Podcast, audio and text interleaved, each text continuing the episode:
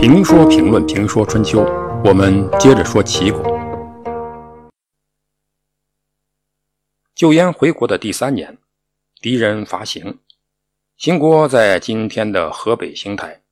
邢国危险，又距离齐国不算太远，作为霸主的齐桓公必须做动作，于是出兵救邢，联合宋、曹等国把敌人赶走。但邢国的国都被敌人破坏了。为了安抚秦国，也为了更好的保护秦国，齐桓公就把秦国国都迁到了夷夷。这个夷夷呢，在今天的山东省聊城西。由于齐桓公的关怀，秦国人到新迁的地方，就像回到自己的家一样，所以有“行迁如归”的说法。那时呢，游牧部族给诸侯国找的麻烦还真不少。不久，公元前六百六十年。敌人又入侵魏国。魏国当时的国君是魏懿公，魏懿公喜欢养鹤，鹤姿态轻盈优美，确实让人喜欢。但是掌握政权的人呢，必须关心政治，而不能玩物丧志。这跟普通人不一样。掌握政权，你不关心政治，就是不务正业。所以，天生玩政治的国君。必须牺牲自己的喜好，不能执着于个人的情趣。问题是，绝大多数国君呢做不到这一点，因此总会摊上大事魏懿公喜欢鹤，就达到了痴迷的地步，出入都要有鹤跟随，甚至让大臣把车让出来，让鹤乘坐。人心都是肉长的，你不关心我，我自然也不关心你。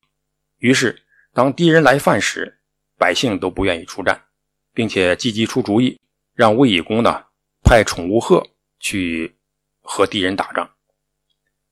魏懿公说：“那鹤不会打仗啊。”众人就说：“既然鹤不会打仗，没有什么用处，为什么君主要给鹤加封供奉，而不顾老百姓的死活呢？”魏懿公无奈，只得率领自己的少数亲信亲自披挂出阵，结果战死。死无全尸，可悲可叹。魏国的史官华龙华和李孔两个人被敌人俘虏了。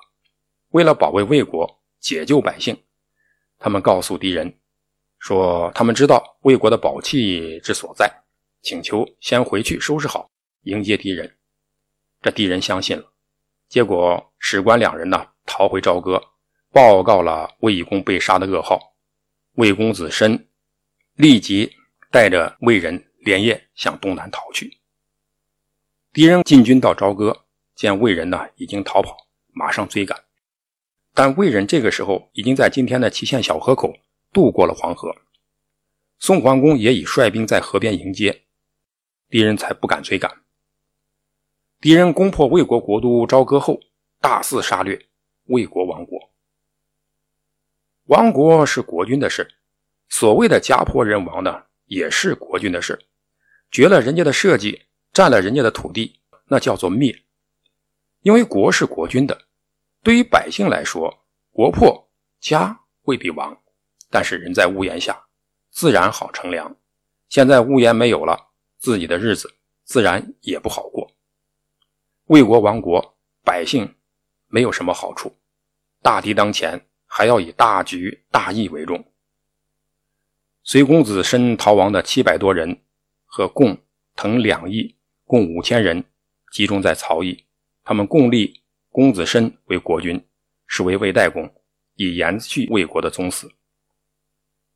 一年后，魏代公病死，逃到齐国的公子毁回来，被立为国君，这就是魏文公。魏公的妹妹徐穆夫人看到娘家被毁，祖国灭亡。痛心疾首，他以魏国国女的身份向诸侯大国奔走呼号，终于说动了齐桓公。齐桓公的母亲也是魏国人，毕竟也是自家人的事儿。于是齐桓公伸出援手，派公子无鬼率兵助魏击败敌人，然后在楚丘，也就是今天的河南省滑县东，重建魏国，魏国得以复国。但是，魏国经过这次变故后，他的地位由大国沦落成为一个小国。西周分封诸侯的时候，魏国是一个重要的国家，地广人多，一直是诸侯的小组长。受公的魏康叔是周武王周公的亲弟弟，兼任中央的司法大臣。发展环境这么好的国家，一不留神就衰弱了，又一不留神被敌人给灭亡了，给人太多的想法。这究竟是怎么回事？还好，由于齐桓公的妥善安排，魏国复国了。为了赞扬齐桓公，这一事件被描写成魏国忘王，说魏国人因为齐桓公的帮助，忘掉了灭国的痛苦。这一定是不真实的。齐桓公存行就位，大大提高了他的国际威望。但是，要真正成为霸主，仅靠就燕或者存行就位这样的小打小闹是不行的，必须干一票大的，也就是必须与高手过招，并且战而胜之或危而服之才行。于是，就有了下面的故事。